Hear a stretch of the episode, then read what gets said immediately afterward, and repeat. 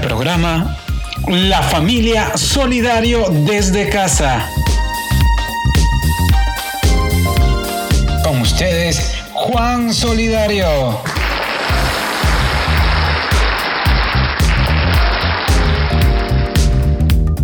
Buenos días con todos, vecinos, vecinas y a la gente que me escucha.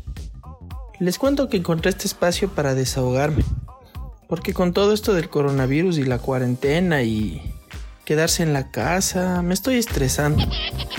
Porque entre mi esposa, su emprendimiento con sus verduras y sus frutas y tanta cosa, me tiene la casa llena de olor a cloro, desinfectante, alcohol Después mi hijo con sus clases virtuales en Zoom, Zumba, Zunga o no sé qué. Y esa computadora que se le ve el internet a cada rato, estamos sobreviviendo de esta nueva forma de vivir. Pero bueno, toca adaptarse, no hay de otra. Ahora, yo me pregunto, ¿nos imaginamos pasar por todo esto? ¿Por qué nos está pasando esto? gente que se está quedando sin trabajo, hay más pobreza, las empresas están cerrando y para rematar no podemos salir porque si no nos da el coronavirus. Al inicio yo no pensé que fuera tan grave esto y la Mari siempre me decía, Juan, ya no comas en la calle, Juan, lávate las manos, porque dicen las noticias que esto es grave y yo no quiero que vengas a enfermarte aquí. Todos los días lo mismo y lo mismo con la Mari. Y a mí ya me fastidiaba porque yo pensaba que era una exagerada. Pero bueno, tan mal no estaba la Mari. Y lo peor es que ahora ya me está dando miedo a mí también. Y ahora ya me volví un poco paranoico. Porque eh, gracias a Dios eh, todavía tengo mi trabajito. Pero la plata ya no alcanza. Y yo no sé por qué. Ya no como las empanadas con cafecito del vecino que estaban a la vuelta de la ferretería. Tampoco estoy gastando en pasajes ni en golosinas del Juanpi y de la Mari. Eso que yo les llevaba siempre al salir de trabajar. Yo creo que con todo eso sí me estoy ahorrando unas monedas. Pero no, estamos llegando casi con lo justo al mes.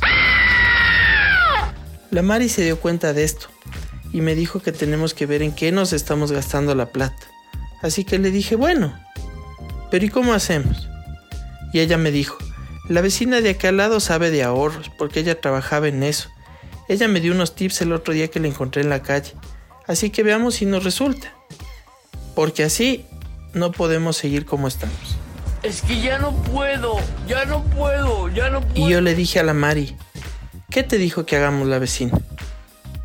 Y ella me dijo, tenemos que anotar en un papel todos nuestros gastos, separar los ingresos y los gastos y etcétera, etcétera, etcétera. Así que vecinos, vecinas, amigos y a todos.